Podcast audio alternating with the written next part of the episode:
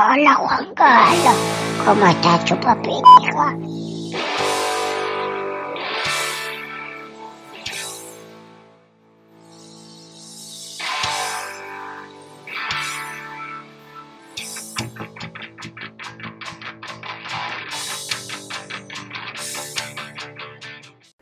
Bienvenidos a Cuentos en la Virgo Cueva, el podcast donde hablaremos de distintos acontecimientos, entre ellos pueden ser casos paranormales, de criminología, extraterrestres y otros eventos, o todo lo que consideremos digno de ser contado en la Virgo Cueva.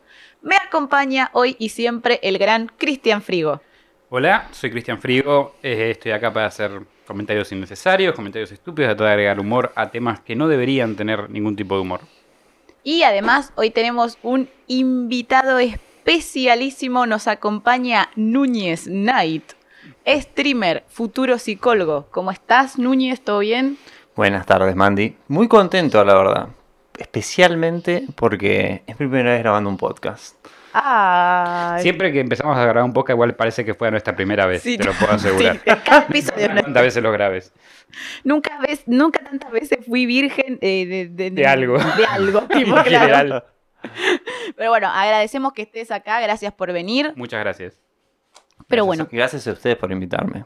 No, y vamos a poner el canal de Twitch eh, en algún parte de la pantalla para que ustedes puedan ir a ver su, su contenido. Y Oh, seguirlo, y darle... Sí, O y mejor no sean no. trolls. O mejor no, No, Mejor no, no sabes qué tipo de, de audiencia tenemos. claro, depende. Pero puede ser muy buena. Claro, pues como che o como no. Bueno. En el episodio de hoy les contaré la historia de Cayetano Santos Godino, mejor conocido en Argentina como el Petizo Orejudo. Este personaje de nuestra historia es conocido por muchos medios como el primer asesino en serie de la Argentina, con cuatro asesinatos, siete, siete intentos de homicidio y siete incendios. Mirá que dice de nivel de asesinos en serie que tenemos que se llama el, primer asesino se llama Petizo Orejudo. Es como que estás hablando de un duende, básicamente. Y decían que tenía como una voz duendesca. ¿Sí? Sí, fuera de joda, tenía como Una voz finita. Era un duende. No era un petizo orejudo. mataré. Ah, bueno. Para empezar, voy a empezar un poco hoy con lo que es el contexto histórico, porque esta historia empieza en, a fines del 1800. Y a principio del 1900, justo es un cambio de, de siglo. em, Para, a fines de 1800, principios de 1900. sí, ¿Ok? un cambio de siglo. Sí, sí. ¿Estamos bien? Estamos- ¿El cambio de Estamos, siglo? estamos de Estamos de acuerdo. estamos- hay, consenso. Ya estoy Mm. loca, tipo, ya empecé mal. Em, el punto es que eh, en este momento de la historia había una gran inmigración española e italiana en nuestro país porque Europa estaba en crisis. Particularmente Italia. Me tocó a ella alguna vez en la historia. ah, le tocó varias veces. Pero nosotros es continuo. Particularmente en Italia estaban en crisis porque hacía 20 años habían estado en luchas por la unificación del país. Entonces, por la falta de tierra, los obreros venían a América Latina para hacerse la América. O en italiano se dice fare l'America. Venían con esa idea, se decía así, Estaba separando hacerse el la país a América. los italianos. O sea, se, se separaba el país. No, se estaba uniendo el país. ¿Qué problema? Estaban unificando el país. Que estaba separado antes. Claro. Wow. ¿Unido o separado? ¿Pero por qué estaba separado? Estaba separado porque no estaba Esto es, pregunta de parcial. Sí, maldita sea. Es como cuando acá en Argentina todavía no habíamos resuelto que éramos una república. ¿Ah, ¿Eso ya pasó acá? Sí. Ah, está bien, buenísimo. Antes nos llamábamos Provincias Unidas, no sé si sabían. Ah, era como Estados Unidos, Mm. pero Provincias Unidas. Claro, y ahí fue cuando fue lo de los unitarios y federales. Algo lo habrán escuchado alguna vez el conflicto de los Sí, sí, yo lo escuché una vez en el supermercado cuando estaba comprando zanahorias. Yo pensé que era un rumor nomás, que, me- que se comentaba en los colegios. Claro, que te lo enseñaba como para comentaba, lo decirte comentaba la algo. profesora de Claro, historia, ¿viste? Pero eran... Claro, en el recreo comentaban eso. Mitos urbanos. Claro. en fin, el punto es que después de un montón de lucha... Nunca supimos por qué estaba separada de Claro. Italia.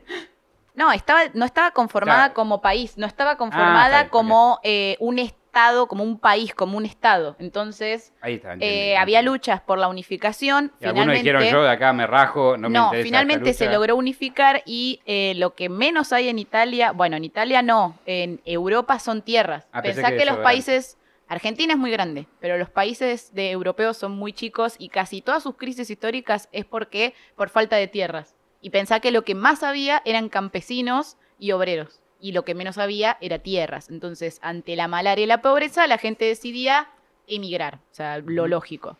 Entonces, acá había una súper eh, inmigración. por lo menos yo, yo soy descendiente de italiano. Sí, yo también. Vos también. Yo o sea. español, español básicamente. Ah, Ah, ah. bueno, tenemos todos una... Y Lo bardeaban. Por eso estaba de ese lado de la mesa. vos. Manchamo. Nos vas a hablar en, en español así con lo... en- Con acento español. Con A acento veces- de español. conquistador. A veces se me pueden escapar un par de expresiones, porque soy bastante fanático de las Sí, expresiones hoy españolas. dijiste flipar. A mí me flipó y yo me quedé como... Es, es más como un flipando. Me, Claro. me gusta, me seduce. A mí flipando me suena a flipendo, que es un hechizo de Harry Potter, perdón. También, también. No. Em, pero bueno, en no nació en la infancia, yo te lo, te lo voy a ¿Lo aclarar. escribiste? Ah, buenísimo. No, pero el apartado se llama Infancia, dos puntos, entonces está por hablar de la infancia, ahora siempre me acuerdo de eso cada vez que hablamos de la infancia. En fin, si no, no entienden el chiste, vean los capítulos anteriores. Específicamente el, del exorcismo de. Emily Ross. No, no Emily Ross, no, esa es la película, Annalise eh, Mitchell. Pero bueno, en, en uno de estos barcos de Italia llegó Fiore Gor- eh, Gordino y Lucía Rufo. Se instalaron en un conventillo en la ciudad de Buenos Aires. Acá es cuando surgió la idea de conventillo, que era una casa grande con muchas habitaciones que se alquilaban. O en ese momento que había tanta gente que venía acá, se alquilaban camas cuchetas. Era como una pensión en overdrive, digamos. Claro. Me pareció igual un montón que dormían cuatro personas en una cucheta, tipo en una a mí me cama. parece una muy buena idea. A a mí me, me sorprendería que no se levanten con dolor de cabeza. Especialmente porque esas cuchetas triples que hemos conocido, creo que todos nos hemos golpeado la cabeza con las cuchetas al levantarse. Y más al grito de un, de un Tano, levanta los gritos ahí para que se levanten para el desayuno. Vos sentado ya te golpeas la cabeza con Claro. la cucheta.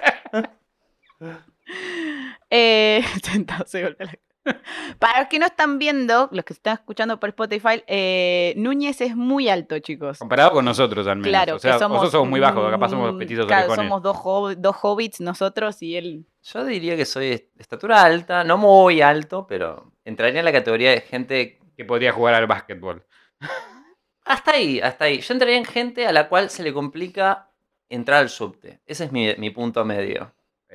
Es, ba- es bastante. Es pequeña bastante. esa categoría. No, No, Claro. no, porque el subte te agachas un poquito para entrar, siempre. Y yo estoy en el punto justo. Yo, Yo, creo que igual esa fue una perfecta descripción para que la gente se pueda imaginar tu altura. Claro. Yo tengo otra pregunta. ¿Te cuesta conseguir pantalones? ¿Tipo, te quedan cortos siempre? Hay una problemática muy grande. Por eso no usa. pantalones. Hay una problemática muy grande con los ¿Te pantalones. diste cuenta que grabamos desde arriba de la mesa para arriba nosotros? Eh, pero bueno, No, pero, no. Yo sé que no vamos a terminar más este programa, pero quiero saber la problemática de los pantalones. Es, es como que la gente alta y de piernas largas tiene como una. como las caderas muy anchas. Entonces los pantalones a veces te aprietan en todos lados, pero te, se te quedan bien de abajo, ¿entendés? Y es como difícil encontrar un buen pantalón. O sea, te acogota en el ganso, digamos. No, no. No lo decía por ese lado, pero podrías decir. No, pero viste que en Estados Unidos hay- hay- que tenés medida de largo y de ancho y son, o sea, tenés varias mezclas y en ese sentido tenés más selección. Acá es medio complicado conseguir eso. Tenés que ir un sastre acá es medio complicado Sí. conseguir Ah, todo. Claro, hay que ir con Pokechú. Bueno, sigamos. pues, sí, no- Sigamos, pues si no, chicos, esto va a durar Podría haber escrito 700 una carilla y la hacíamos estirar una hora. de- Claro, qué mal. Eh, la familia tuvo nueve hijos, cuatro varones y cinco mujeres. Pero el 31 de octubre de 1896, taratatanta, ahí está, había dado a luz a Cayetano Santos Godino, nuestro protagonista del día de hoy. ¿Ese fue el mayor, digamos? ¿O fue.? No, estaba como intermedio. Tuvieron como 800 hijos, pero no era el, el más joven. Mm, Sí, eran Y nueve. ya de por sí, este es un dato importante, antes de venir para Argentina habían tenido un hijo en Italia que había fallecido por un problema en el corazón. Ok. Así Calculo que que, te en- asegura tu parte para el futuro de la. En, en total tuvieron 10 hijos, Pero, pero... Eso, ¿eso influyó en la decisión de venir acá o fue.? No, no, no, no, no influyó. Eso es que eran pobres y vinieron Ok, simplemente. ok, ok. Em, Pronto la vida de este niño no sería fácil. El chico no nació sano por enfermedades previas que había tenido el padre antes de engendrarlo. El padre había tenido sífilis y esto Uh. eh, tuvo contraindicaciones en el parto. Eh, en el parto no, durante el tiempo de gestación, en el embarazo. En esa época ya se sabía que se trataba la sífilis con penicilina.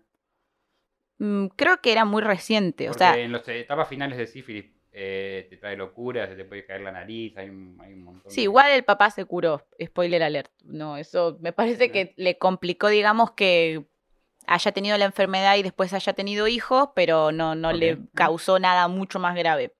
Los primeros años de eh, su vida luchó con la enteritis, que es la inflamación en el intestino que puede presentarse debido al consumo de alimentos y agua contaminados con bacterias o virus. Y yo acá hice una investigación Muy bien. y en 1869, recién en Argentina, habían empezado las obras por agua potable. O sea, Eso iba a decir, voy a preguntar si, si Entonces, existía el agua potable. Sí, entonces piensen que estamos en 1896, no estaba tan avanzada, era un conventillo de mucha gente, se compartía una letrina, no había inodoro en ese momento, había letrina, entonces compartías una letrina No, con una casa entera. En esta época había mucha fiebre amarilla, mucha varicela, era una época de muchas enfermedades porque no había eh, ¿Quién limpiaba medidas de baño? No sé. Yo, yo igual me preocupé cuando empe- empezaste con la investigación, lo primero que se me vino a la mente era si a veces averiguó si enteritis era una enfermedad real. Porque Sí. suena, ya el nombre ya me suena medio inventado. Sí, pero- yo cuando lo Es una leí, enfermedad que te- cuando, te- te- cuando te lo leí dije. ¿esto será real? Pero no, lo googleé y había una explicación de cómo funciona. Hoy es retratable, Sí. eh, pero en ese momento era como una eh, O sea, enfermedad había retratable, compleja. quiere decir que se puede hacer un cuadro al respecto. Claro, tal cual Sí. sí. Se puede retratar la enfermedad. Em, al bebé le costó desarrollarse correctamente. Era débil y comenzó, eh, comenzó a caminar y hablar mucho después que el resto de sus hermanos. Además, Fiore, su padre, se había ¿Cómo se caído. llamaba, perdón? Fiore. eh, Fiore era el nombre del papá. Fiore, ok. Dato, dato agregado. Hay una heladería que se llama Fiore en Es Vietnam. cierto, pero para acá también hay una que se llama Fiore. Puede ser una franquicia, probablemente. Sí, puede ser, es verdad. A ver que lo decís. Queda cerca de mi casa. Ahora cuando pase le voy a sacar una foto y decir, mira. Mira, no tiene nada que ver con la persona con la que hablamos nada hoy. que ver, tipo. No tiene nada que ver excepto el nombre. Claro. Su padre había caído en la adicción al alcohol tras ir perdiendo poco a poco su trabajo. El papá trabajaba como farolero. Em, lo voy a. van Sí, despidiendo un poquito todos los No. días. en ese momento em, el- no había luz eléctrica o, o luz a gas al menos, o sea, había luz a gas. Entonces tenían faroles y, a- y los faroleros prendían después de cierta hora, cuando anochecían, los focos para que la calle esté iluminada. Y al otro día Ay, los tenían que apagar. Empezaron a instalar eh, luz eléctrica, entonces como se iba expandiendo por zonas, le iban Ah, sacando zonas de trabajo. Entonces si trabajaba menos, cobraba menos. Te da chico la, la zona de trabajo. Exactamente. ¿Qué zona? No, ninguna. ¿sí? Igual es llamativo cómo llegás a ser un farolero en tu vida. O sea, vino acá y, sí, vino acá y decidió tomar ese trabajo. Eva, Quiso de nacimiento decir, bueno, yo quiero ser farolero. Fa- Para mí que es lo que había, te soy Casi, sincero. me parece que es lo que ¿no? había. Eh, no solo cayó en el alcohol, sino que cada vez que volvía a su casa golpeaba atrozme- atrozmente a su esposa y a cualquiera de sus hijos que lo Ah, molestara. tenía- estaba ocupado, tenía que golpear a la esposa y a 10 sí, hijos. ca- tenía nueve hijos vivos. que- para mí tenía una ruleta. A ver a quién golpeó hoy, tipo. Vos, tipo. Vos hoy me molestaste por algo. Claro. El hermano mayor de eh, Cayetano también tenía problemas de salud, ya que era epiléptico. O sea, nadie en esta familia estaba bien. No sabemos nada de las chicas de la familia igual. No, a las chicas de la familia, spoiler alert, las casaron con todas y chau. O sea, la- las casaron, les buscaron así matrimonio Sí, con las alguien, chau, con alguien, y la sí. fletaron. No entre ellas. En este ambiente, sí, quedó Porque casada. dijiste con todas, no sé. raro, Bueno, perdón, me falla. Puede, pas- fue pas- puede fallar. En este ambiente familiar, el niño empezó el colegio, ya que la familia había decidido solo darle educación a sus hijos varones. Bien. Y acá, esto también me agarró un paro cardíaco, revivo y sigo.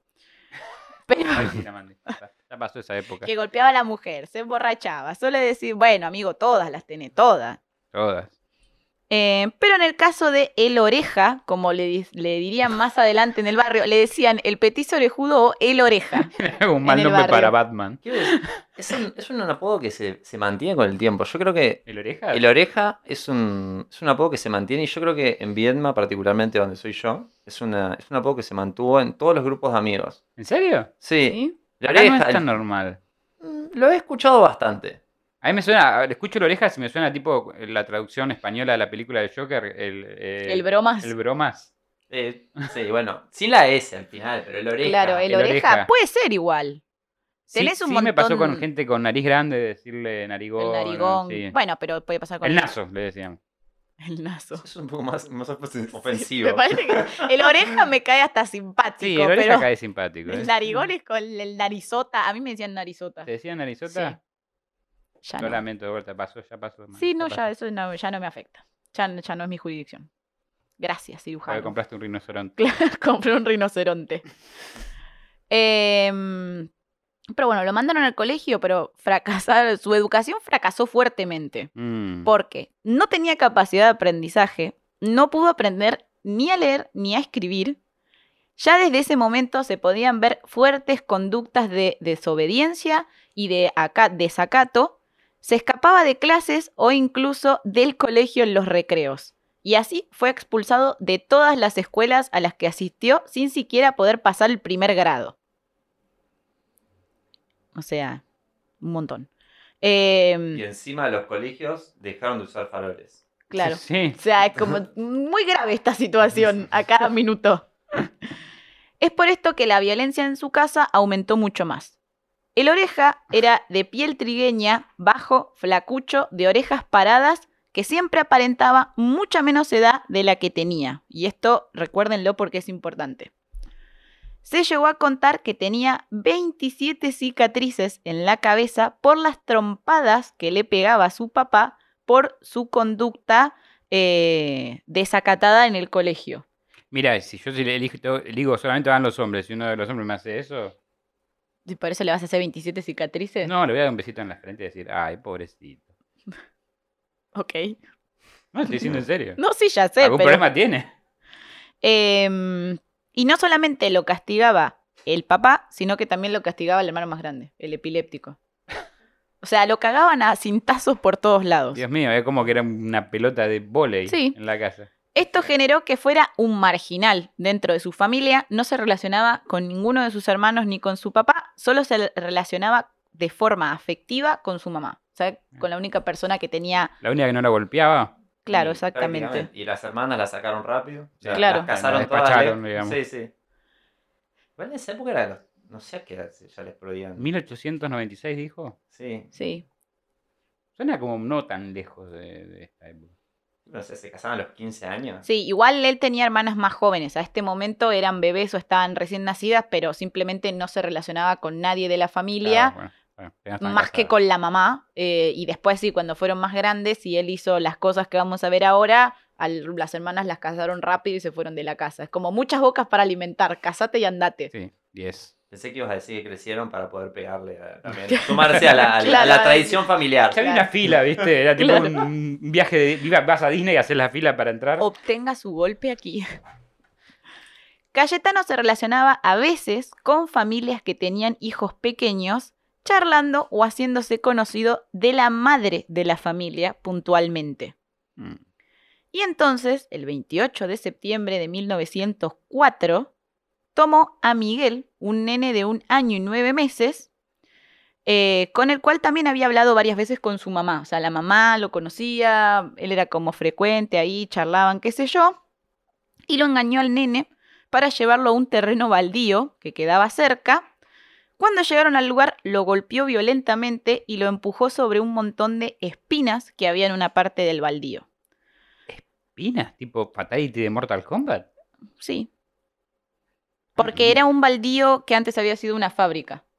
Sí, y sí. sí. quedó, quedaron cosas, se ve. Pero, y- o sea, lo va- capaz, eh, acá, acá tenemos al futuro psicólogo, pero no es lo que le hacían a él, básicamente. Sí, yo creo que, que hay un poco de eso. Y puede ser una suerte de evolución, pero. capaz funciona, de, funciona un poco más profundo que simplemente Me lo hacen a mí, karma, yo se lo karma- otro. karma cerebral instantáneo, como, oh, me lo hicieron a mí, te lo voy a hacer. Pero tal vez también era fanático de Caballero del Zodíaco. Dice que hay uno. Hay un, hay un caballero, el de la doceava casa, que tenía el. Es cierto, de Pi- Afrodita de Pisces. Sí. Que entre. Y capaz estaba justo en auge la serie, no sé. Claro. De cuando Que De esa época no. Por suerte para Miguel, el ataque no llegó a escalar más porque un policía que estaba en la esquina los vio y se los llevó a ambos a la comisaría.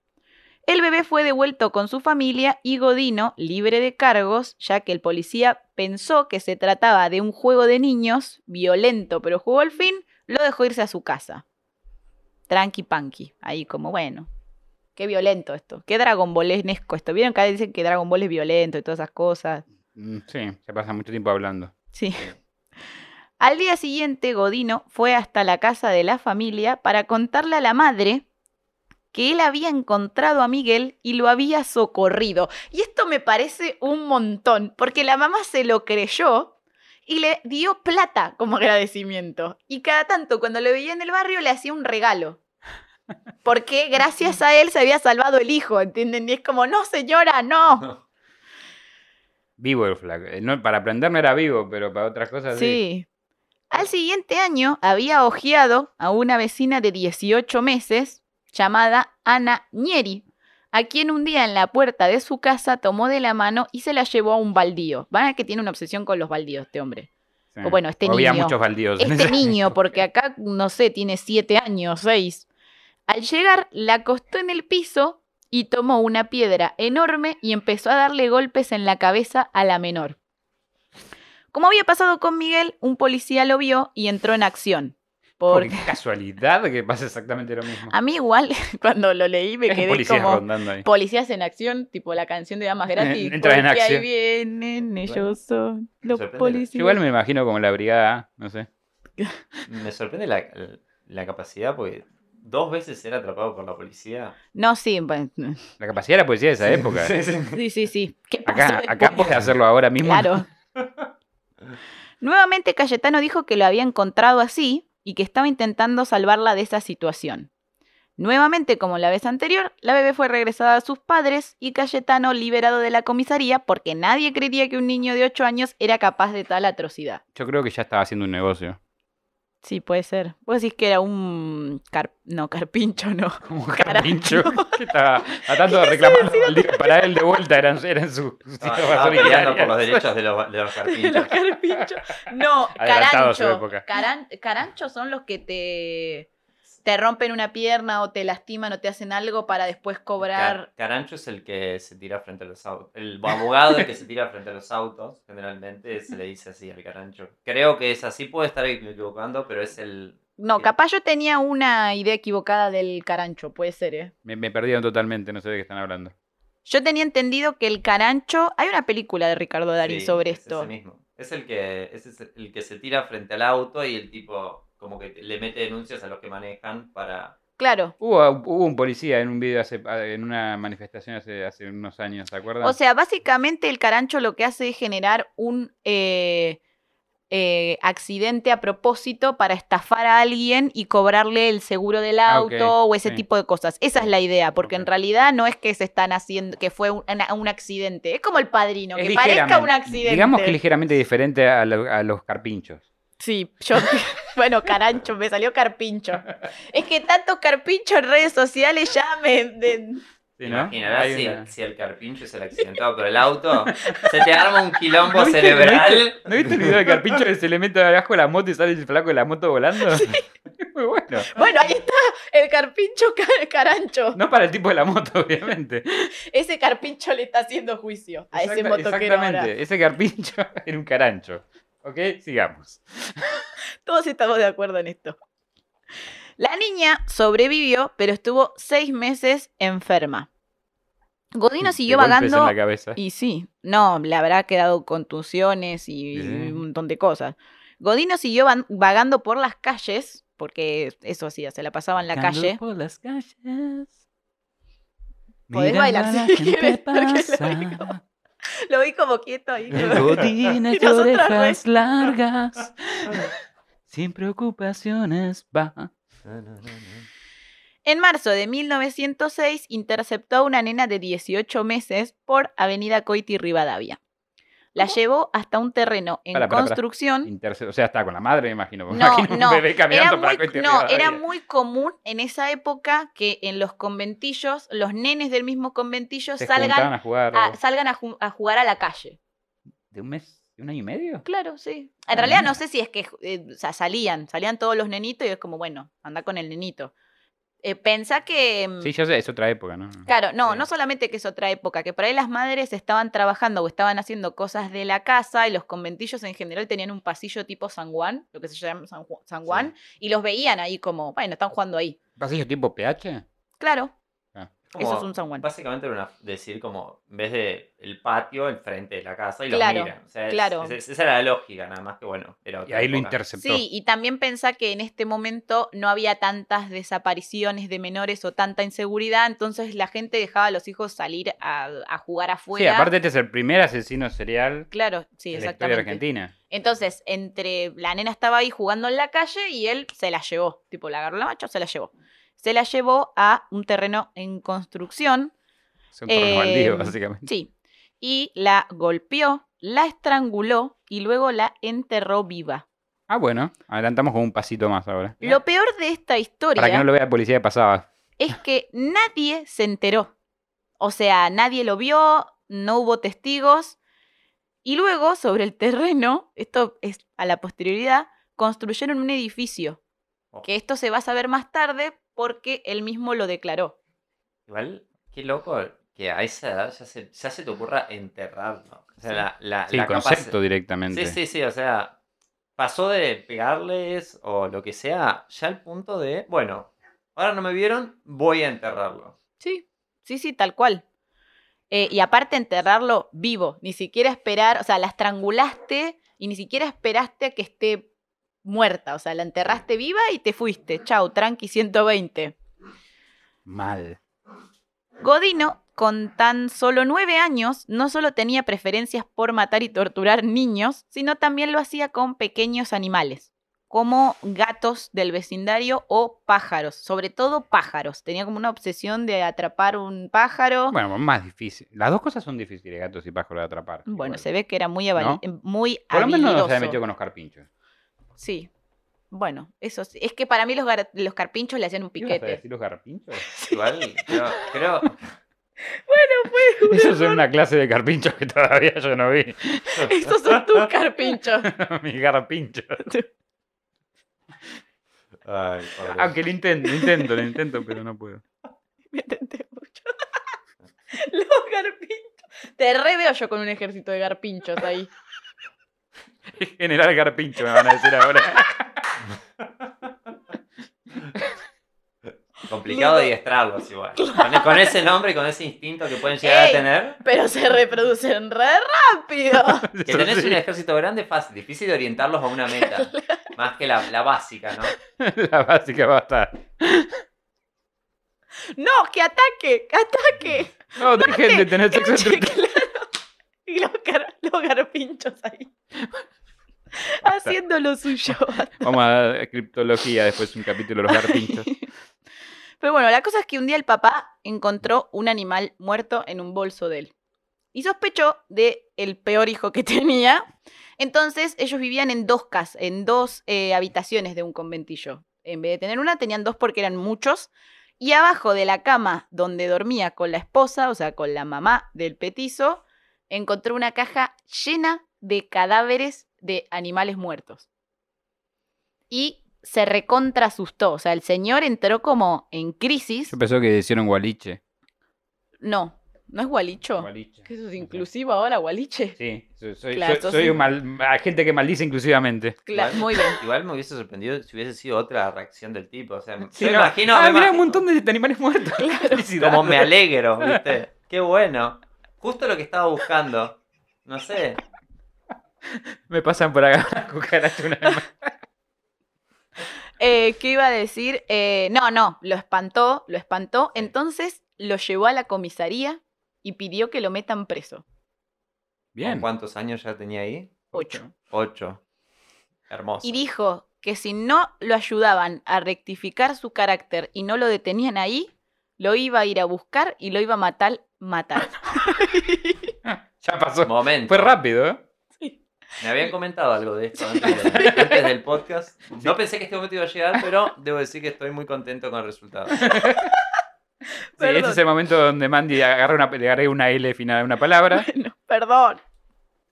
Em, Es para ver si están atentos. sí, eh, lo- bueno, nada, dijo que lo iba a matar él. Tipo, como que o lo encierran y me ayudan a rectificar a mi hijo o lo busco y lo mato. Entonces la comisaría dijo, bueno, está bien, chill, señor, no se enoje, lo vamos a meter preso y con ocho años lo metieron preso dos meses. Mirá cómo funcionaba el sistema jurídico. tipo, La verdad. mira, si no lo preso. encerrás, lo voy a matar. Y no te meten preso a vos, meten a preso al pibe de 8 Claro, años. bueno, lo metieron preso al pibe de ocho años. Dudosa, dudoso la- el accionar de la gente, la verdad. Había jueces, esto fue Dudoso como... todo. un La arreglo del de manos. Padre, la de, aparte me encanta, esta parte lo que me mató es o me ayudan o lo mato. Y es como, pero es tu hijo. Tipo, No, no, ¿Por qué te tiene que ayudar la policía? a, a un oficial, a una autoridad. O sea, la, la realidad es un tipo de no sé cuántos años que tendría el padre en ese entonces, amenaza con matar al hijo De 8. de 8 Y meten preso al hijo. y lo meten preso al hijo. Completamente normal, ¿no? Sí. Y a base, obviamente, a pura palabra, ¿no? Porque tranquilamente podría haber estado mintiendo con todo lo que era lo de las cajas y todo lo que habían visto Sí. antes. Yo creo que sí, era tomar la palabra de él contra la de Eh, lo que sí, esperen, porque acá me equivoqué yo cuando lo escribí, no tenía 8, para esta ya tenía 10. 10. Ahora Así sí, que lo metieron preso con sentido. 10 años. Ah, Oh, bueno, sí. Claramente una buena sentido. edad para que te metan preso, ahí con un tipo Claro, también. Obvio. Lo bueno es que si es el primer asesino, no había otro asesino en la cárcel que lo pueda matar. No había No, otro no, asesino de niños que lo mate porque ya era él. Tipo, el cupo estaba lleno. Bueno, estuvo dos meses en la alcaldía, alcaldía segunda división de la policía de la capital. Para junio se lo devolvieron a sus padres con la promesa de que estaba absolutamente rehabilitado. Pero- Perfecto. Bien, meses. por fin la prisión sirvió para rehabilitar Spoiler alguien. alert, claro que no. Claro que y, y ahí y este, el petido del juez diciendo, claro que ahí". no, mi ciela, así tipo. Ob- Obviamente, porque en esa época había mucho tratamiento psicológico y un montón de Imagino, apoyo. sí, me imagino atrás. todo el apoyo que había recibido en la, la prisión. Sí, obvio. De, sus- de la gente que estaba conviviendo en la prisión con él. El niño de Más casi si vos 10 podías ir a la años. prisión y decir, ponen, ponen cara a Claro, esta ponen persona. cara a esta persona. ponían en cana, o sea, no, no es así. Igual lo irrisorio de esto es que eh, lo metieron preso en ese momento porque el padre fue y pidió Sí. que lo metan preso, pero después esta persona siguió siendo un delincuente y todas las veces zafó y todas las veces lo dejaron libre. O sea, es como recontra Sí, irónico, no tiene ¿no? sentido. Em, pero bueno, el niño ya tenía casi 10 años y, Ya había este, matado a una persona, sí. a una nena, y había golpeado a dos. y matado a muchos animales. Sí, En resumen, 10 años, un asesinato, dos, golpea, dos golpeó, le recibió 25 o 27 puntos en la cabeza, 27 cicatrices. 27 tenía. cicatrices. Sí, Y lo golpeaban fuertemente Fue en su rechazado de muchos colegios. sí. Al menos tres o cuatro.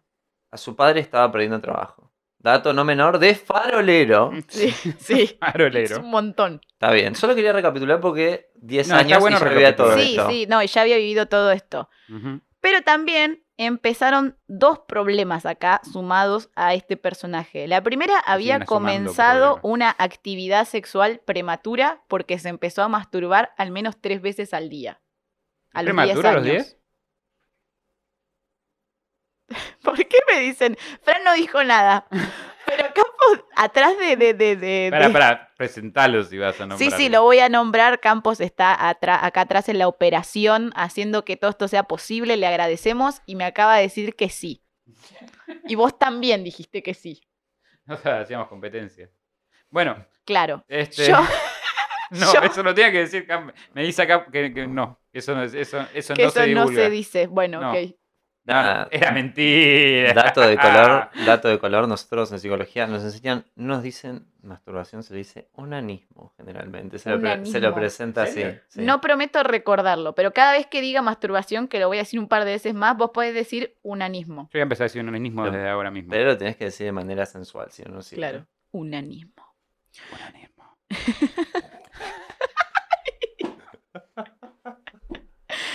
Em, bueno, se empezó a... eh, ¿Cómo se dice?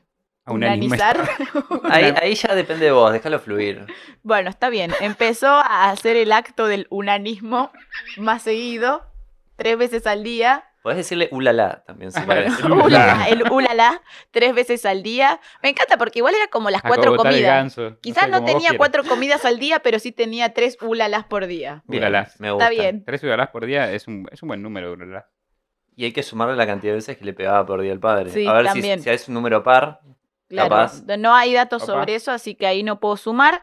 Pero también empezó una tercera obsesión en él, que fue la obsesión al fuego. Se obsesionó con el fuego.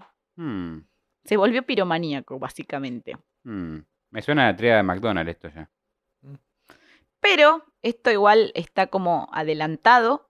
No fue la única vez que fue por iniciativa de sus padres encerrado, ya que más cerca de la adolescencia lo enviaron a un, a un reformatorio durante tres años. Pero para eso falta porque vienen unas cosas más antes del reformatorio. Pero bueno, lo digo ahora. Todavía no necesita reformarse. Ya la, ya la prisión lo había logrado.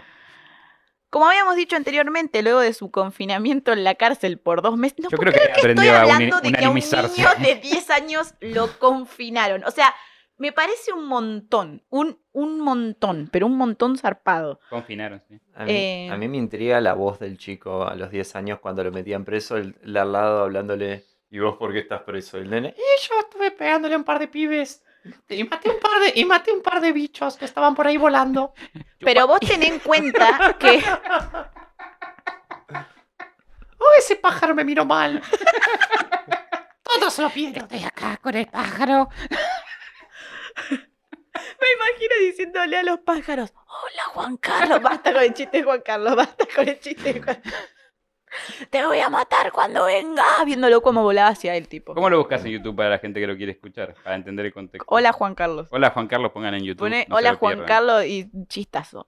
Hay un remix Em, también. Lo que quiero decir y aclarar acá es que el papá solo lo metió preso por lo de los pájaros. Nadie sabía que había matado a alguien y que había golpeado a dos criaturas. O sea, solamente por lo de los pájaros ya marche preso. Ay, qué señora vieja con esa expresión marche preso. Me sentí me- mi tía ¿No otra vez Anaqueleta. había dicho la- una? Ay, sí. No, Sí. pero esa la leí en el libro y después la puse era- acá. era Acá esta salió, salió de mí, de mi, de mi alma de señora, tipo. Igual fíjate la, la relación. A los dos meses se equivale a los cuatro turnos del Monopoly. Fíjate que no sacó la carta para salir a ti de la cárcel, pero tuvo que esperar los cuatro turnos. Claro, bueno. tal cual. Esperó los cuatro turnos ahí mirando mal a los pájaros que estaban alrededor. Hola, pájaro. Malditos pájaros. Malditos pájaros, los mataré. Ya me olvidé el término para la masturbación. Onanismo. Unanismo. O, Perfecto. ¿cómo le habíamos puesto? Ulala. Ulala. Eh, como habíamos dicho anteriormente, luego, eso ya lo leí.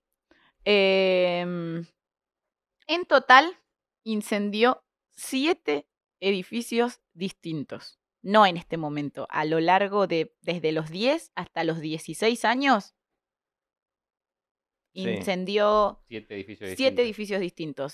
Sido más raro que extendiera siete veces el mismo edificio, pero podría pasar también. Tenía una obsesión con el, fuego y tenía una obsesión con ver a los bomberos apagando el fuego. Mm. ¿Sabes, ¿Sabes cuál hubiese encendido siete veces? El zoológico. Sí, Doble trampa. claro, doble trampa. Has caído en mi doble trampa zoológico. Tipo, se prendía foto. ¿Qué hace? Lo dijiste con el tono de las cartas de lluvia, perdón que te lo diga. Porque es hora de, duelo. Ay, perdón. Si me dicen yo pienso en eso. En dos casos de incendio que generó, fue a presenciar cómo apagaban las llamas que él mismo había generado. O sea, él entró a una fábrica, prendió fuego el edificio, se escapó y después cuando vinieron los bomberos y la gente se agolpaba ahí para ver qué estaba pasando, él se agolpaba también para ver cómo, cómo estaban apagando lo que él mismo había generado. Tipo, acá hay un rasgo muy raro. Sí. O sea, tenía una... No sé si es muy raro. A mí me suena que estaba viendo las, eh, las llamas de su pasión y cómo los otros intentaban apagarlas.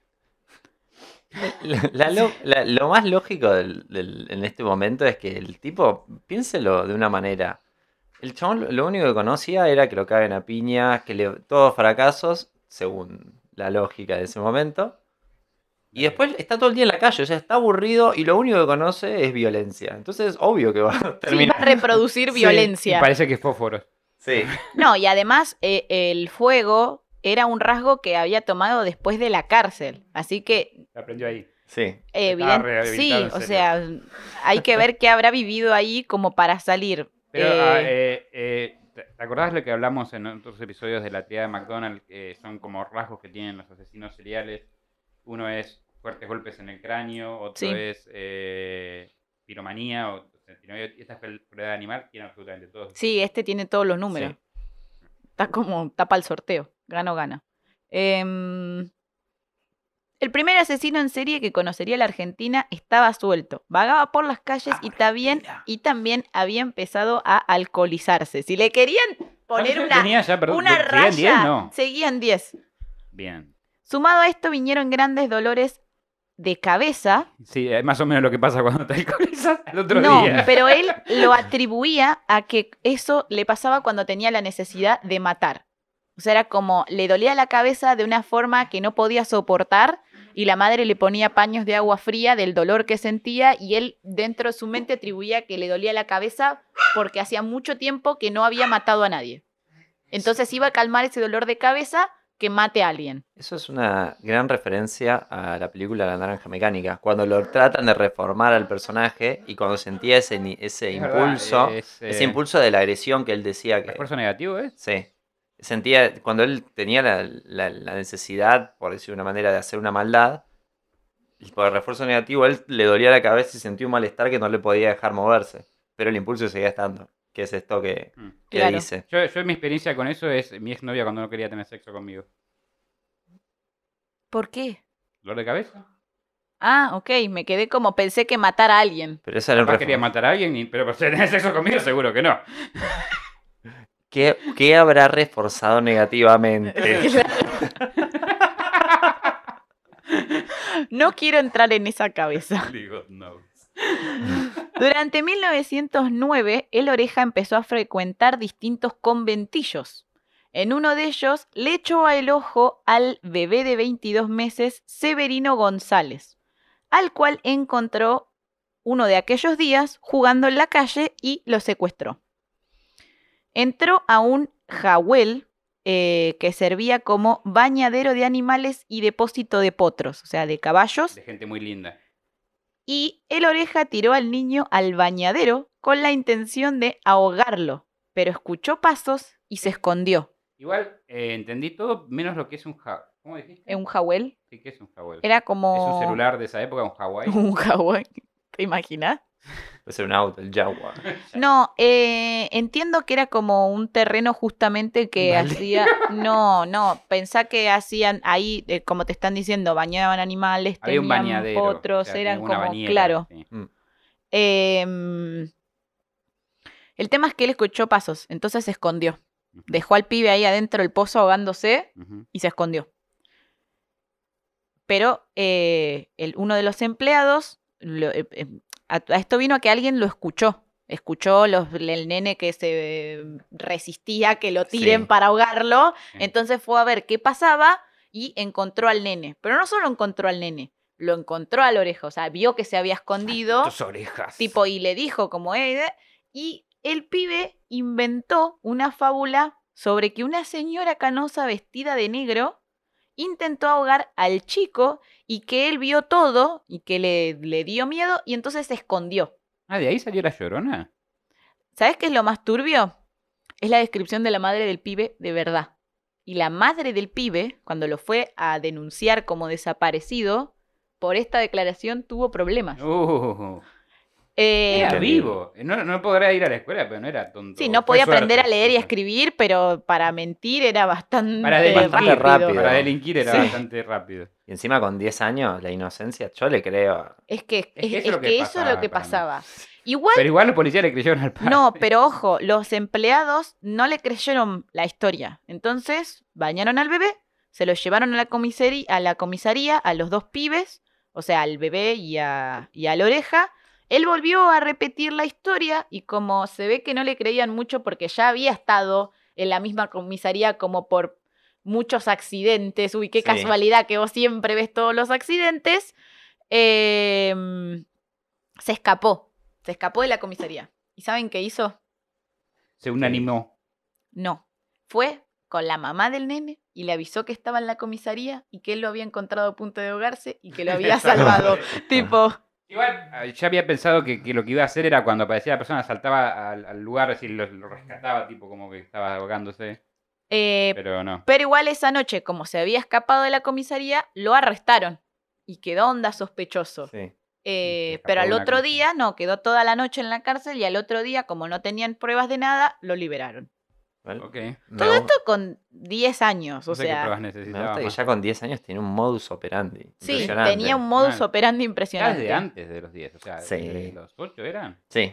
Sí, no, Sí. desde los 6. 6. La primera vez que le golpeó a alguien fue a los 6. es increíble que ya a esa edad tengas la capacidad de, de tanto. Bueno, pero de- también creo que desde que nació fue lo único que vivió. Lo Sí. único que vivenció fue, fue violencia constante por parte del padre hacia la madre, hacia sus otros hermanos, sus Hacia hermanos él. hacia él. O sea, pero igual, eh, esto es medio extraño, porque al otro día fue de nuevo a la casa de este nene y le confesó a la madre que en realidad había sido él el que lo había tratado de ahogar con otro adolescente, del que no dijo quién era ni dio ningún tipo de, sí. de descripción.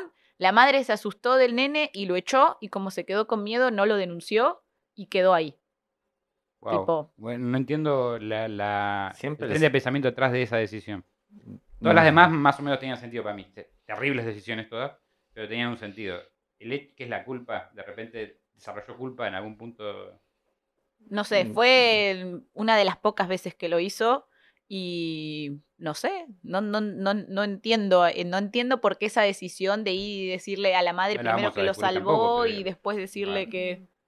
La verdad que es incomprensible, Claro. pero bueno. O sea, en el contexto de su vida, o por lo menos lo que estamos enterando nosotros ahora, es bastante rara la decisión. Sí, sí. A los días el oreja encontró un niño menor a 10 meses jugando en la calle. ¿A 10 meses estaba? ¿De qué A distancia? menor a día de, de 10 Ah, a meses. menor a 10 meses. Ay, ok. bueno, se entendió. A tres lustros de Eh, distancia. a tres lustros de distancia. Yo no lo entendí si no lo hubiese dicho Y nada. cometió el acto combinado de lastimar con fuego, ya que le apagó el cigarrillo en el ojo y huyó. En el ojo. Sí, en el ojo. Classic movimiento. Claro. Clásico Classic movimiento. movimiento. ¡Sra! Classic movimiento. Y se fue corriendo. Lo, lo sentís. En un momento de tu vida sentís la necesidad de apagarle el pucho en el ojo a alguien. obvio. Sí, claro Sí, que más sí. o menos a los 10, 11 Sí, a los 10, 11 años, por supuesto. Yo ¿Qué por, ap- yo por suerte pude decirle que no a ese instinto. Claro, y muy el día bien. de hoy estoy acá con ustedes. Claro, Sí, está sí, muy sí. bien. No hiciste el clásico, hiciste otros classic movimientos, más sanos estarías en quizás. la política, si no. Algo así. Eh, o serías una leyenda Eh, otro programa. criminológica de, de Argentina. Em, luego de estos hechos fue cuando la- Esperen, acá los padres decidieron internarlo. Mm. ¿Se acuerdan que yo les dije que lo habían, bueno, acá se hincharon las pelotas de que seguía igual y lo internaron, eh, lo metieron tres años en un reformatorio. A los tres años dijeron, bueno, capaz que nos excedimos, traigámoslo de vuelta y para una Navidad lo volvieron a traer en la casa. Ese es el regalo, la libertad. Claro, y en el reformatorio le dijeron que esta andaba mejor, pero la realidad nada que ver. Se recontra peleaba con los otros compañeros porque tenían animales y tenían una granja ahí y él básicamente se dedicaba a seguir matando pájaros, gatos y todo lo que pudiera. Una granja no funciona muy bien así. Eh, no. En enero de 1912 convenció a Arturo La Aurora de que lo siguiera hasta una casa desocupada. La casa estaba totalmente cerrada porque estaba disponible para alquiler, pero de alguna manera se las ingenió para entrar. Se cree que se creía inicialmente que eh, había usado una escalera para ello, porque el, lo particular de este caso No llegaba a la puerta. es que encontraron al nene fallecido y lo encontraron las personas que alquilaron la casa. O sea, alquilaron la O sea, casa, hasta, que, hasta que no quitaban la casa, el nene estaba ahí. la alquilaron al otro día o Ah, a los dos días. Entonces la gente entró re feliz a la casa que había alquilado y se encontró el cuerpo de un nene de Che, 13 años. Sí, ¿sabés qué? Eh, me está perdiendo agua eh, la canilla. Eh, tengo humedad en el techo y hay un chico muerto en el comedor. Llamas a la dueña que te responde. Pero aparte la ilusión de, de alquilar algo para ir a vivirte, para vivir más cómodo. Siempre que uno alquila una casa en general está re contento con eso. Y entraste, Sí, llegás re contento a tu casa y te encontrás con un niño muerto, con la ropa levantada, con los genitales al aire, que esto es algo que empezó a hacer a partir de ahora. eh, y todo eh, golpeado y con, una, eh, con un piolín alrededor del cuello, con el que había sido ahorcado. O sea, yo me imagino que debe ser un cuadro un tanto horrendo. Más allá de todas sus acciones, este es el segundo homicidio Sí, ¿no? que, que nombrar. sí. Em, la policía y la prensa estaban desorientados porque creían que había sido un asesinato a mano de dos individuos adultos. También sospecharon de la Mano Negra, una asociación famosa italiana que secuestraba niños e incluso también sospecharon que se trataba de un secuestro de eh, trata de blancas, porque en esa época habían empezado a secuestrar niños para prostituirlos. Pero nadie sospechó jamás del niño asesino, y esto fue una investigación que duró años hasta que cayó el oreja y lo confesó. O sea, estuvo difuso por años, estuvieron porque la casa estaba cerrada y no entendían cómo habían entrado, habían hecho entrar al rehén hasta ahí para matarlo y después escaparse de una, de una casona grande absolutamente cerrada. Bueno, una vez que pudo entrar, puede salir, ¿no? Sí, pero el problema es que la policía, había un paredón y la policía decía que ese paredón no podía, por la altura que tenía, eh, sin una escalera, ser saltado. Y él dice que él saltó el paredón y se escapó por el paredón. Ah, mierda. Y Capaz metió un poco de habilidad y listo. Claro, sí. O se puso resortes en sus zapatillas. Puede, puede Puede ser. ser como, como los dibujos. Como los, claro, como los Claro. dibujos. Los. Para esos días, sus padres, ya dados por vencidos con la educación de la oreja, empezaron a encontrar distintos trabajos que nunca le duraban más de dos o tres meses. Trabajó en alguna fábrica, no, ya para esta altura. Ya Ya, no había más está. faroles. ya se no, el padre ya había entrado a trabajar en una fábrica y ya estaba, la, y ya varios, Decime creo que no es la que incendió. Una de las que no, incendió. no, no, no, no es una de las que incendió, pero como que ya la, la situación económica había mejorado un poco para esta altura, eh, pero sí los padres era como que ya no sabían qué hacer con el pibe, porque el pibe estaba todo el día en la calle, toda la noche en la calle, volvía a la casa a cualquier hora y dormía hasta la hora del almuerzo, que se levantaba, comía y se iba de nuevo a la calle. Era como una canción de las bandanas. Ahora llega la noche. Claro. Era y entonces llega la noche. A mí, a mí me quedó picando de lo que dijiste de que estaba también la banda italiana que Sí. secuestraban niños Sí. de, las de los conventillos. ¿Por qué? Si sabían de todo este peligro que venía sucediendo en los últimos tiempos, ¿No seguían, mejor a los niños? no, seguían dejando ahí a todos nenes de un año y medio ¿Alguien frente puede Sí. de... pensar en los niños? ¿Alguien quiere pensar en los niños? Sí, eso eh, evidentemente o A ver, eh, el- programa pasado hablamos sobre eh, el ángel negro que mató cuántos serenos. no me acuerdo exactamente, pero por lo menos, no sé, siete. Tenía Siete, ocho 11, sere- y 11 todavía no- asesinatos. o sea, los serenos iban sin- y se dormían en el trabajo y los seguían matando, tipo, sabiendo que estaban muriendo en la zona encima. Es raro, pero Sí, siempre uno dice, ¿viste cuando uno dice a mí no me va a pasar? Lo que pasa que igual acá la que diferencia pasa, es que para este momento él ya no trabajaba en su mismo barrio. Como estaba todo el día vagando, se movía por distintos barrios. A una nena la agarró por Acoiti y Rivadavia, a otro lo agarró por Congreso, a otro lo agarró y, y se iba moviendo. Y él vivía en San Cristóbal, no sé, no, no me acuerdo exactamente, pero sí, era como por el centro. Entonces, en, esa, en eso que estaba vagando todo el día, era más inteligente que el capítulo anterior. No trabajaba en su propio barrio, o sea, Y ni Sí. tuvo que ir a la escuela. El otro también le iba mal en la escuela y todo, pero fue igual. Hizo más que... tuvo mala suerte porque después en San Cristóbal se, se fue- está la facultad de psicología después ahí. O capaz se hizo por eso. Trabajó en algunas fábricas, incluso una vez trabajó como conchavo en un corralón que se dedicaba Sí, al transporte y mudanzas.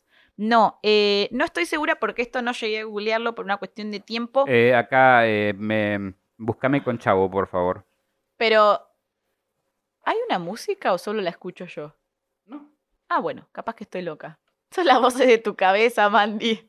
Mm. Nada más querés cambiar de tema porque no sabes lo que es el conchavo. No, no, no. Pero lo que entendí por el contexto del lugar donde trabajaban y porque hacían transporte y mudanza era que hacían transportes y mudanzas en carreta. Ah, eso será, eso será, o pensamos que puede ser ser con Claro, yo creo que, eh, que Era como tiene el que ver Rappi de algo. esa época. Claro, era como el Rappi de esa época. Yo creo que tiene que ver, no lo, insisto, no lo pude googlear por una cuestión de tiempo, pero creo que tiene que se relaciona con Traigamos eso, ese término de vuelta. Hagamos una aplicación como Rappi y pedido ya se llama con, con chavo. Es buena. Con chalo, con chavo ya, o algo así. Chavo ya. Es muy confusa igual por el nombre.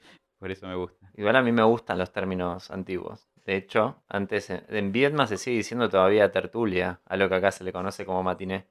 Mira, ¿En serio? Sí. Porque para mí tertulia es como una pesadilla. No, la tertulia de las fiestas de hace no, yo me acuerdo, tiempo. no sé o sea, si conocen, los Lelutier. Sí. Tenía una esquella llamada Radio Tertulia, también. que era por, por en el momento del día donde sucedía la radio. me imagino. Sí. No, pero digo lo de la tertulia porque. Bueno, capaz me estoy equivocando, no voy a decir Es nada. una tortuga con un moño, sí. No, en la primera hoja del Hobbit. Oh, esto es muy nerd. No. eh, dice que Bilbo Bolsón nunca se esperaba encontrarse con la tortulia, si no me equivoco era esa palabra, que iba a vivir en unos instantes cuando llegara Gandalf a su casa. Las tortulia es otra Era cosa. tor- Tertulia, en no ese era en ese tertulia. sentido Bueno, no va a ser, no se Era parecida la, mañana. palabra, denme un, denme un plus. Era La parecida la, la palabra. Yo la, yo la pensé como tortulia, Igual. era tertulia, son dos cosas distintas. Igual en las tertulias servían gaseosa Patagonia, que eso era una tortulia. Bueno, algo con las tortulias había, definitivamente. Sí. Pero bueno, em, cuando salí a buscar trabajo la oreja y no encontraba eh, trabajo, se alimentaba su frustración y sus ganas insaciables de matar. Así fue como el 7 de marzo de 1912, una niña que se llamaba Reina Bonita, me parece re bonito el apellido, cuac. ¿El apellido Eh, es bonita? Sí, el apellido era bonita. Y le pusieron reina. Reina. Sí. No, le hicieron, le hicieron Esa, esa gente pobre. Que, que- que los padres en qué están pensando, ¿no? Le hubiesen puesto fea bonita. Para trolear, para Claro, para trolearla. Y pues, dependiendo de si es fea o bonita, le decís por el apellido o por el nombre. Claro. Eh, la nena tenía cinco años y se encontraba en la calle mirando una vidriera vestida con un vestido blanco. Y el orejudo prendió un fósforo y le prendió, el, le prendió fuego el vestido y huyó. La nena se empezó a prender fuego, literal, se le empezó a prender fuego el vestido. La madre- la- la- la- eh, depende del material, se prende fuego. al Claro, toque. sí, es que se, Sí. se ve que se prendió fuego al toque, porque la madre estaba, eh, era, la vidriera era al lado de donde vivía. Entonces, la, ma- la madre eh, la escucha gritar a la nena de adentro del conventillo y sale a querer auxiliarla y la ve corriendo toda prendida fuego ya. O sea, así de rápido, de la parte de adelante del vestido, toda prendida fuego. Ah, la mierda. Eh, Sí. finalmente Mirá que puede hacer un logran, logran apagar el fuego y queda con toda la parte del frente, los brazos, el pecho, la pelvis, las piernas, con eh, quemaduras de primer y segundo grado y finalmente más tarde muere en el hospital A la mierda. eh, porque no, no se pudo recuperar. Y lo más horrendo de todo, justo por esa cuadra pasaba el tranvía y el abuelo ve cómo la oreja lo prende fuego y se baja de un salto y se lo llevan puesto. Y se muere también. ¡No! O sea, se, se salta para tratar de ayudarla a la nieta cuando ve que la, el- la están tratando de prender fuego y lo llevan puesto y se muere. O sea, la familia perdió a la hija y al padre en el mismo día, básicamente. No, Increíble. O sea, fue un montón. ¿Saltó el tren igual? Y yo creo que de la Sí, desesperación. no, me Sí. imagino igual, pero. No guau, habrá qué pensado en la desesperación. El timing de todo. Sí, qué La mala desgracia. suerte, la desgracia. Y en- Ese no es tu día, sencillamente para la familia esa. hace tantos años que usaste dos trenes. Digo, la verdad, eso es una mala suerte. Sí, sí, sí. De aquí en más el orejudo fue aún más voraz. El 9 de noviembre de 1902, o sea, en el mismo año seguimos, eh, engañó con la promesa de darle caramelos a Roberto Carmelo Rousseau en el barrio de Boedo. ¿Por No. qué? Porque un- Roberto Carmelo, ¿qué? Se llama así, Roberto Carmelo Rousseau. La muy fácil, perdón. Bueno, a Roberto, Car- a Carmelo le venían con caramelo. perdón, perdón, pero. No, no, es que yo no tenía algo que Estaba estaba regalado, aguantando está- algo. estaba regalado, está bien. Pero bueno, lo, lo engañó de esa manera para llevarlo a un baldío de la zona. Lo ató de pies y de manos, pero fue descubierto. Así que, otra vez, realizó toda una actuación sobre que lo había encontrado así y quería salvarlo. Nuevamente fue preso, pero nuevamente fue liberado por faltas de pruebas. Y en la prisión. El 16 de noviembre del mismo año vio a, un, vio a un grupo de niños jugando en la puerta de un conventillo y logró engañar a Carmen Gitoni el, eh, y con el mismo modus operandi. Le prometió caramelos, la llevó hasta un baldío, bueno, siempre hacía lo mismo. De ahora en más siempre va a ser exactamente lo mismo. La golpeó en el baldío, pero vio en la esquina a un policía. Entonces decidió ir hasta el policía y decirle que la había Ya no encontrado. sos igual. mm, Sos un Vigilante de la federal. Sobuchón, sobuchón. Bueno, eh, pero esto me pareció más inteligente. Antes de ser descubierto o interrumpido, directamente fue como al policía y le dijo, ay, encontré esta nena, ya estaba golpeada, creo que está perdida. Lo llevaron de nuevo a la comisaría. ¿Qué edad tenía la nena esta? Eh, creo que tenía algo así de 18 o 20 meses. Claro, no podía decir nada. No podía decir nada. Siempre elegía víctimas que no podían alegar Testificar. nada en contra de él. O- Casualidades místicas, las personas que podían decir algo en contra de eso son atropelladas por... También. pero bueno, la cosa es que lo llevaron a la comisaría para dejar a la nena y se fue impune ahí, tranqui panqui, a su casa. Así como quien no quiere la cosa. Banqui mejor nunca dicho. Tal cual. Mm. A los cuatro días volvió sobre la misma zona para interceptar a la pequeña Catalina, también más o menos de la misma edad. Nuevamente estuvo a punto de ser descubierto después de golpearla, así que se dio a la huida. Lleno de frustración por todos sus intentos fallidos de asesinato a menores, finalmente Godino daría su último golpe final.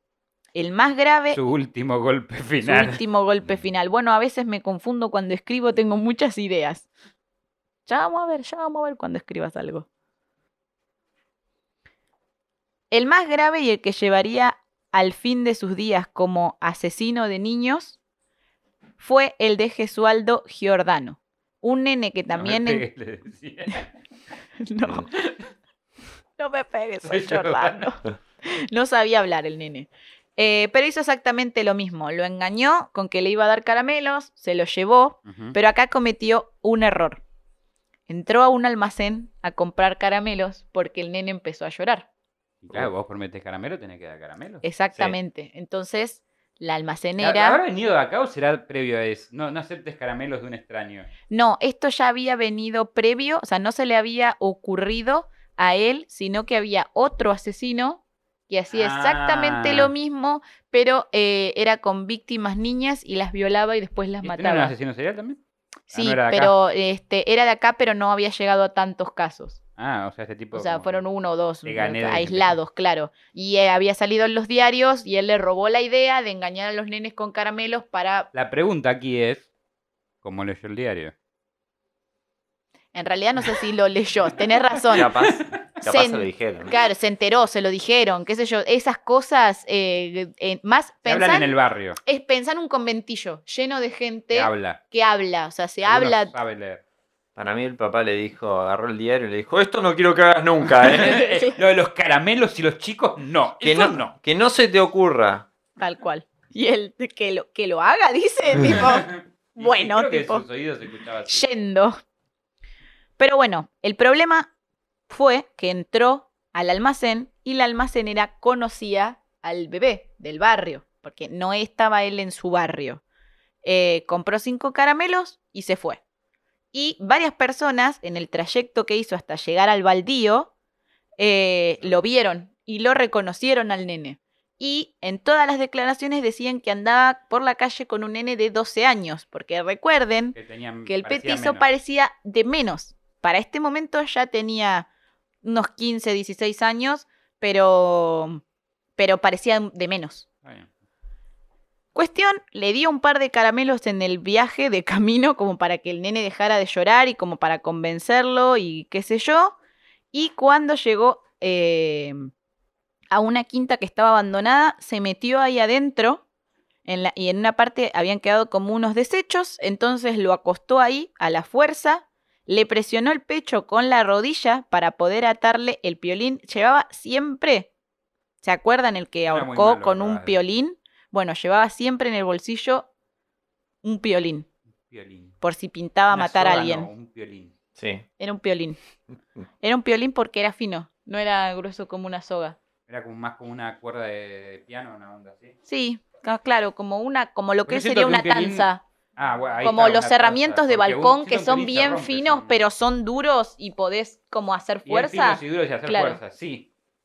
Sí, Sí, ahora lo entiendo, pero al principio Piolín lo único que conocía era el de Silvestre y Piolín, o sea, igual, y con su historial de matar pájaros no me sorprendía llevar un piolín ahí. Oh, toma esto, y le mete un piolín y le empiezan Claro. a poner en la cara. ta, ta, ta, podía ser. Lo podía atragantar a base de piolines. Yo, Sí. yo, yo- yo no sé, yo siempre lo, lo, Pero con piolín no es el pilín. No, es ¿Es piolín. piolín? Y, y le decía, creo que he visto un lindo homicida. Claro. Me pareció ver un lindo homicida. Pero bueno, siempre llevaba un piolín eh, en el bolsillo. Entonces se lo puso en el cuello dándole 13 vueltas. Lo apretó y lo anudó con el objetivo de estrangularlo. El niño logró Eso le estaba levantarse. haciendo un collar. Sí. No había otra. El niño logró levantarse. O sea, este nene era bebé, pero se recontra resistió. Era reaferrado a la vida. Y además era vivo, quería los, quería los, los caramelos, Sí. todo. El niño logró levantarse, entonces eh, se sacó el piolín que tenía en los pantalones, se ataba los pantalones con un piolín, y con un fósforo lo partió en tres. Con uno se volvió a atar los lienzos, me encantó ese detalle. Mm, Asesino, pero nunca en culo. Bien. Y Bien. con los no, como, otros- no como el que tenía problema con los pantalones. Claro, y con, lo- con los otros dos le ató las manos y los pies. Como el nene seguía resistiéndose, lo empezó a golpear violentamente hasta que sangró. Y salió. Lo dejó ahí y salió ¿Se fue? porque se le había ocurrido la excelente idea de torturarlo. Porque tenía ganas de ver cómo se vería un niño con un clavo clavado en la cabeza, en el cráneo. Entonces salió a buscar un clavo. Era como un artista plástico. Claro, sí, era como un Marta. Minujín eh, un poco extraño. A todo esto, la familia del nene se da cuenta que desapareció, entonces el padre lo va a buscar, pasa por el almacén, preguntan, le dicen que lo vieron al nene Sí. con otro eh, nene de 12 años. Entonces iba por la calle diciéndole, ¿viste un nene así, así, asá, con otro nene de tal edad, bla, bla, bla, bla, bla, bla? El petizo sale para buscar el clavo y se lo encuentra al padre del pibe. No. Mmm, mala suerte. Y le pregunta, ¿viste un nene así, así, asá, con un nene de tal edad, bla, bla, bla? Y le dice, no, no vi nada, pero te recomiendo que vayas a la comisaría y hagas la denuncia. Busca el clavo, vuelve y con el nene todavía vivo se lo clava en la cabeza y el nene se termina muriendo porque se le rompe el cráneo. Y sí, eso. Y era un... eh, en, el- en la bibliografía decían que era un clavo eh, duro, de esos grandotes, o sea, Y sí, no creo que un clavo finito pudiera atravesar el cráneo, ¿no? O capaz sí, no sé, no soy No. experto en clavos. La verdad que no estoy, no sé cuál sería la, for- la fortaleza del cráneo para un clavo, no tengo idea. No, nunca nunca probé. todavía no, está No, pero igual también eso, pensá que era, sí. que era un nene y los nenes son mucho más eh, frágiles que nosotros que por ahí podemos pensar en el cráneo de un adulto. Usaste una buena palabra, porque eh, la única frase que se me viene no es fácil, más fácil de matar. No, no. sí. Dije frágiles. Muy bien, muy Bien. buena, buena lección.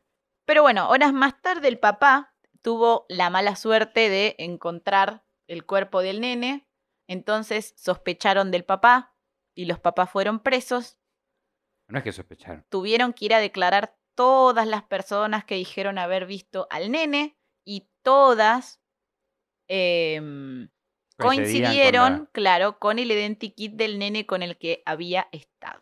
Para la desgracia del petizo, él ya había estado en esa comisaría era muy particular por alguno de los petiso. 800 casos, pero no obstante con eso, no todo, eso no fue lo, lo mínimo.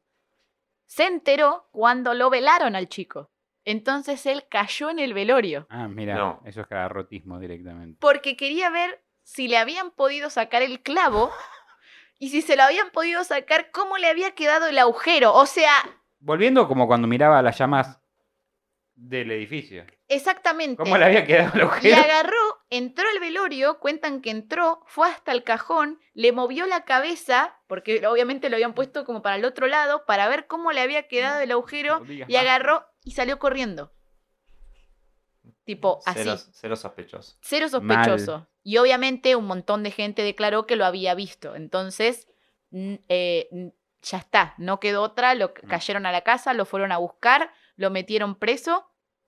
Estuvo un día en el cual declaraba que él no había hecho nada, que era Estaba, prote- inocente. estaba sacándole clavo él. Eh, lo pusieron, lo desnudaron y lo metieron a una celda y lo dejaron ahí como un par de horas. ¿Eso? ¿Por qué? Me- creo Porque que es para debil- debilitarlo psicológicamente o no algo así. No era Esa ilegal. respuesta- No había derechos No- humanos. No, decía si no se podía hacerlo. No había ONGs que te lo impidieran, tipo. Sí. Eh, pero al segundo día confesó. Confesó que había matado a este nene Gesualdo Giordano y confesó el resto de asesinatos por los cuales no lo estaban acusando. ¿Cuántos eran igual? No fueron tantos. Fueron cuatro. eh, Cuatro, ¿no? Si contás, no, si contás al abuelo, no sé, cuenta al abuelo pues es colateral. no, me parece que el abuelo no cuenta. Ok. Lo Y dije al los múltiples, principio. los múltiples pájaros y animales. Cuatro asesinos, siete intentos de homicidio y siete incendios. Ok. O sea, en Sí. total había incendiado. No sabemos si en los incendios murió gente, o no estoy seguro. Supongo que no, si no. Si no lo hubiese lo dicho, hubiese sí. dicho, sí. Sí, Deben ser Pero- casas de construcción. No le molestaba. Hay un caso de un incendio que entró a, una, eh, a, un, a un negocio y agarró todos los registros contables y los prendió fuego. Y adentro había gente. La gente salió, evacuaron a todos, pudieron apagar el, fuego, no se terminó como eh, derrumbando el edificio, pero lo descubrieron y lo llevaron preso. Pero pensaron que había entrado a robar y que por accidente. Ah, entonces sí lo dejamos. No claro, y que por accidente había hecho el incendio. Entonces le dijeron al dueño, bueno, vaya a su empresa y fíjese si le falta algo. Cuando hicieron el reconteo de cosas, al tipo no le faltaba nada. Entonces, por eso el tipo le levantó los cargos y quedó fue. libre. Tipo, y se fue, chau.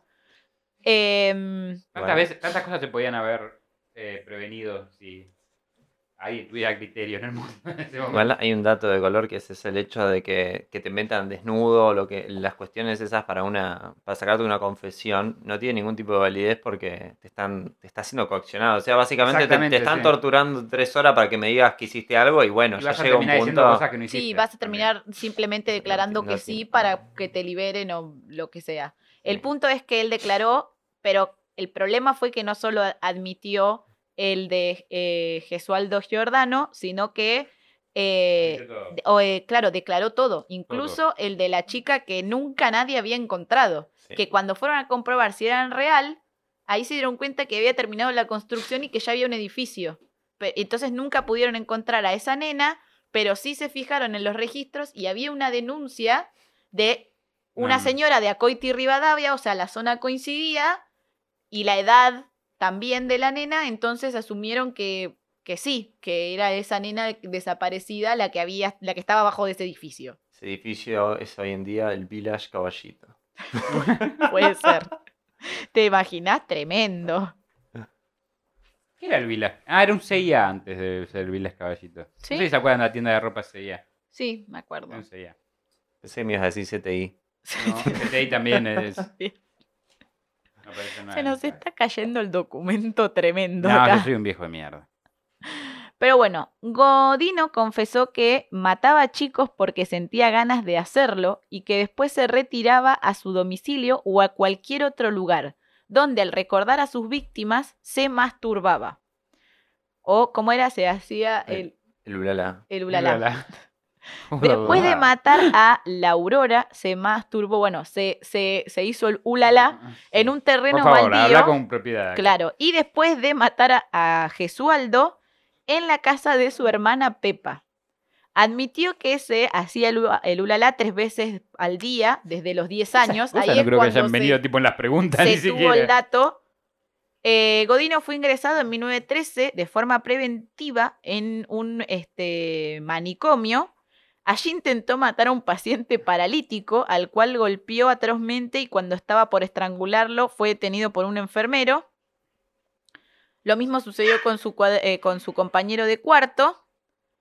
Y luego eh, de que se encontrara más estable, pidieron el informe de las pericias que le habían hecho.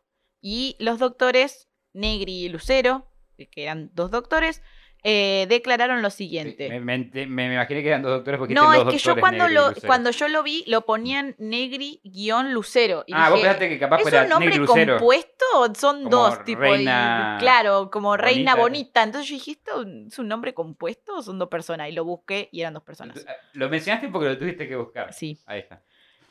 Giodino fue movido a sus crímenes por una perversa sexual impulsiva y por un sadismo imaginario y representativo.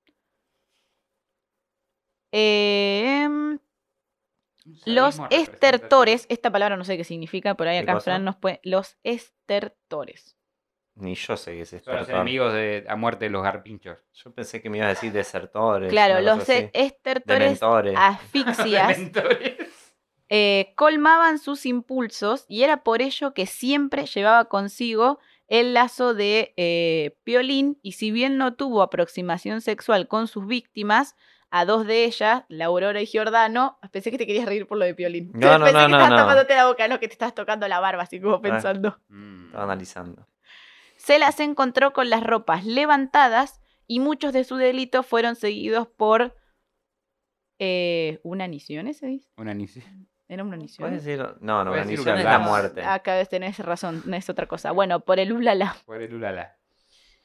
Y ahí declararon que, uno, el procesado godino es un alineado mental o insano o demente en las... Alienado. Alienado. ¿Alienado? ¿Qué dije? Alienado. Bueno, alienado. Tenía alienado tenía ropas de mental. lino.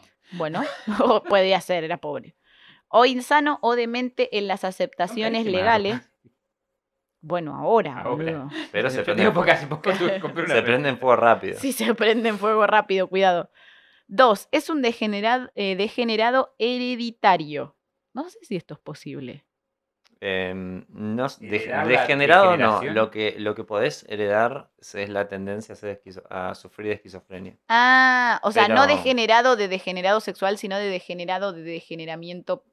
No creo que. No, no debe ser. Si es un informe muy viejo. Puede ser Sí, que puede ser que las palabras-. Pueden ser Sí. palabras cerradas, pero. Y es un informe de hace dos siglos. Y por eso, antes se hablaba, imagínate que Sí. antes se hablaba de locura y, y ahora no, no es sanidad Claro. mental, se dice, no se dice, un montón de conceptos. Bueno, un degenerado hereditario imbécil que sufre la locura mental. Esa palabra en, uno- en un reporte oficial. Dice imbécil, literal. Por definición, muy peligroso. Es irresponsable de sus actos, que presenta numerosas anomalías físicas y psiquiátricas, que debe permanecer indefinidamente aislado en el manicomio que se encuentra. Y acá le hicieron, le hicieron eh, una entrevista de La Razón y le preguntaban si se había arrepentido y decía que no. Y le habían preguntado por qué había matado a, a todos esos niños y él decía que él le gustaba ver el dolor en sus víctimas.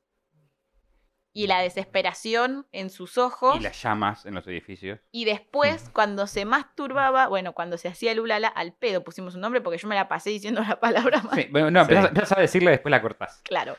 El, el, el, el ulala pensando en las víctimas que había matado. ¿Y se acuerdan el de la mano negra? Bueno, primero se hizo cargo y después se desdijo. Pero ese es un clásico en los asesinos, Sí. que Sí, sí. se desdigan. Puch era uno que hacía mucho eso. Igual en línea, en línea corta, el personaje es Él era todo corto ese. bastante, bastante, bastante predecible, por una cuestión de que el personaje ya en cuestión, el oreja, Sí, el oreja, y lo no, me sale decirlo mucho, perdón. Conoció toda su vida la violencia, el, fracaso en un montón de. en todos los proyectos que intentó, pero por falta de preparación. O sea, no fue una persona que nunca. Fue, fue mandado un montón de desafíos para los cuales nunca lo, lo prepararon ni lo, ni lo orientaron. Y en definitiva, lo único que él sentía que hacía bien era la violencia. por ende la seguía ejecutando. Sos- si sos una persona que toda tu vida te fue mal en todo, haces algo que por más que no sea correcto, Sí. lo haces bien, de- decanta un poco en eso. Bueno, es interesante eso que decís porque en un momento dicen que al haber crecido en un entorno tan pobre y sin las herramientas, hizo que en parte eh, terminara con esas anomalías, como decía en, en los archivos, eh, y que si hubiese estado en otro entorno o con otra familia, quizás se pudiera haber evitado esa tendencia a la destrucción. Eh, lo quería descarta- le- re- resaltar porque coincidía. Sí. Muy bien, Fran, muy bien. Aprobaste, Fran, recibido. Le daba el Y estoy, estoy a un par de materias de recibirme, pero bueno. Bueno, bien, bien. Em, y después lo importante, ¿se acuerdan que él tenía un hermano que había muerto en sí, Italia? que era importante. Era eso. importante porque en todas las pericias hablaba sobre el hermano y decía que no importaba, el hermano cuando se murió, que él no lo llegó a conocer, tenía dos años. Ajá. Entonces, él siempre decía, bueno, no importa, porque total mi hermano italiano se murió y sigue muerto. Entonces, ¿qué importa que se hayan muerto estos nenes? Como que, bueno, si mi hermano se murió, se podían morir estos nenes. Esa, esa lógica tiene un- Sí. una pequeña falla. No, no logro encontrarla. Dudos. Vamos a dejarlo ahí. Dudosa. Hay una sola duda que es, fueron, me queda la duda, es a las hijas, a las hermanas de él menores, ¿las casaron antes de que él entre al manicomio? ¿Eso se sabe o no se sabe? Eh, Puede ser que puede sí. ser, puede ser que sí. Porque- Puede ser que sí, porque en el, en el libro este eh, que usé de fuente, que es el. Lo, lo que, lo único que, el que autor. escuché es que Es hizo Leonor- Lulala en la casa de Pepa. O sea que Sí, o sea, Pepa hay- vivía en otra claro, casa. había hermanas que ya se habían mudado y que ya no vivían más. eh, igual eran tres mujeres de Sí. las nueve. Me parece que ya las habían casado Lo a las lo tres. que me sorprende entonces es que el, el otro aspecto de su vida que conoce que las mujeres era que las casaba, que se casaban. O sea, podría haber, además de intentado matarlas, proponerle casamiento a alguna por ahí Sí. y ha llevado por... Bueno, pero en una declaración también dijo que odiaba a las mujeres. Ah, bueno, ahí está. Porque. em, y que cuanto más lindas eran, más las odiaba. Porque eran unas chismosas. Eso le dijo. Pero bueno, finalmente fue enviado a la cárcel por un fallo judicial.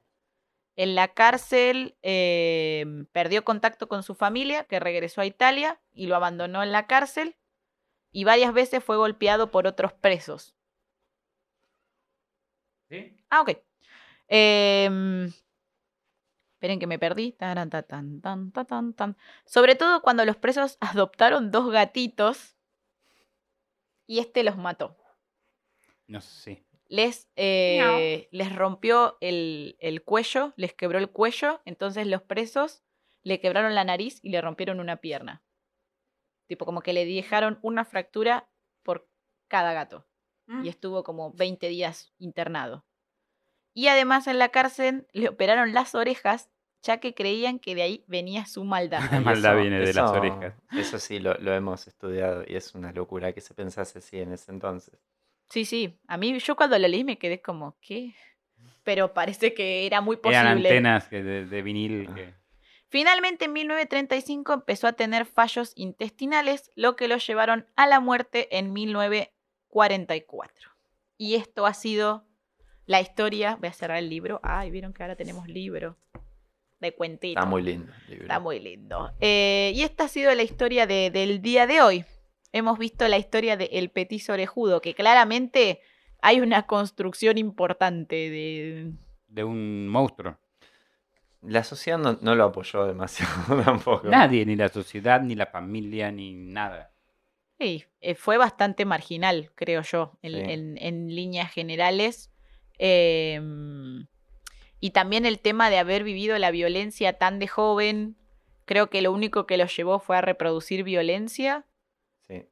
Y creo que por ahí sí había como un índice con lo del hermano, porque no me parece casualidad que el hermano se murió a los dos años y que elegía nenes. De dos años. Y hay una relación ahí. O sea, O sea, para él, si tenías dos años, estaba bien que te murieras, tal vez.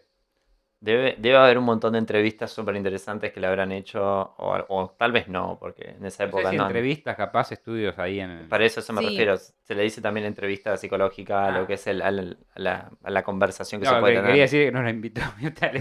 No lo invitó Mirta como bueno, tal, tal vez puede ser, ¿no? Con- Mirta ya estaba ahí, seguro. Sí, sí, sí. Mirta sí. ya estaba ahí. Mirta estaba leyendo La Nación diciendo qué horror, qué horror, qué horror todo. Yo me la imagino. Qué horror esto. Qué horror, qué barbaridad. A gente como uno que le pase esto.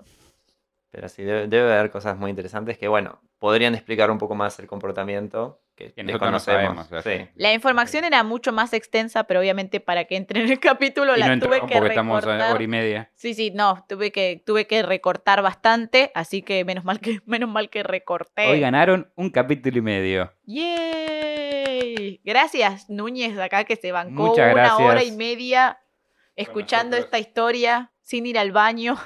Descubriendo especies. Igual muy interesante. Yo la, la conocía, no del todo, obviamente. Conocía, la había escuchado nombrar. Nunca había escuchado toda la historia y me, me gustó mucho la narrativa y los comentarios, así que fue un placer Yay, Participar. Qué bueno, Me alegro que te haya gracias. gustado venir. Obviamente, o tal vez vengas en otra ocasión de nuevo. A escuchar el mismo. No, otra historia. Estoy a su disposición, Bueno. como siempre. Bueno, gracias muchas por la gracias. invitación. Muchas gracias por venir, por aceptarla y por estar acá en la Virgo Cueva. Quiero que Núñez tire sus redes, donde lo Sí, pueden encontrar, donde lo pueden seguir. Me duele decir mis redes porque a mí me cuesta, es Núñez Night, mi pronunciación siempre, pero nunca ninguna red puedo decirlo bien. Entonces tengo que decir siempre Nunes, Nunes Night. En cualquier lado me van a encontrar como Nunes Night. Me pasa como a mí con mi, mi Instagram, siempre tengo el mismo problema. Bueno, bueno. ¿Y a vos dónde te encuentran? A mí me encuentran acá en la Virgo Cueva. No, eh, me encuentran en Instagram por C Frigo con doble E en vez de una I. Eh, y no tengo, no tengo realmente en, en YouTube como Cristian Frigo para mi disco. eh, Claro, eso. Tetris. Y a Mandy Potter. como Mandy Potter o Mandy Potter Oc en todas mis redes sociales también. Y esto ha sido todo por hoy. Les agradecemos mucho por estar del otro lado y nos vemos nuevamente con novedades en el próximo episodio. Chau, Ajá. chau. Saludos a todos. Chau, chau. Chau, chau. Chau, chau. Gracias por acompañarnos nuevamente en otra emisión de Cuentos en la Virgo Cueva. Si les gustó, no se olviden de suscribirse y darle like. Y si no les gustó, recomiéndenlo para que otra persona también se coma el garrón como ustedes.